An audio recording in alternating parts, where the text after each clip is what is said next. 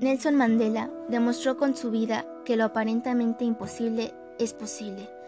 A pesar de haber recurrido a la violencia para tratar de derrotar el sistema de supremacía blanca y haber sufrido como consecuencia una larga condena de cárcel, 1962-1990, Mandela salió de prisión con un mensaje de reconciliación y unidad como única vía para reconstruir a Sudáfrica.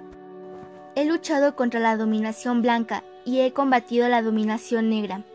He promovido el ideal de una sociedad democrática y libre en la cual todas las personas puedan vivir en armonía y con igualdad de oportunidades. Es un ideal por el que espero vivir, pero si es necesario, es un ideal por el que estoy dispuesto a morir, dijo el 20 de abril de 1964, cuando era juzgado y enfrentaba una posible pena de muerte. Sus palabras reflejaron que el espíritu de Mandela no se quebró en esos 27 años en prisión. Ese talento ya había quedado demostrado cuando tras ser liberado visitó con un mensaje conciliador a la viuda de Henrik Verwoerd, el arquitecto del sistema de segregación racial que durante casi 50 años oprimió a la mayoría negra. El apartheid fue el mismo sistema que encarceló a Mandela y lo hizo picar piedra cada mañana encadenado. Sus pulmones y su vista sufrieron daños irreversibles. Este gran hombre encarnó con sus acciones los ideales de libertad y justicia que defendía, y tuvo la grandeza de acercarse a quienes martirizaron a su raza.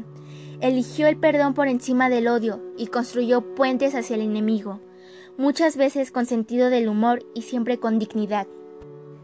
Sin duda alguna, el trabajo de Mandela se ha reflejado hoy en día. ¿Qué mejor plan para recordarlo que viendo películas sobre él? Invictus es una cinta basada en hechos reales y con Morgan Freeman como protagonista.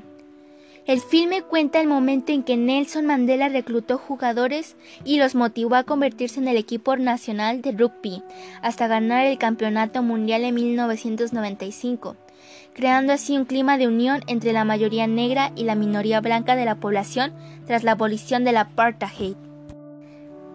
Para finalizar, recuerda suscribirte a nuestro canal para una emisión más.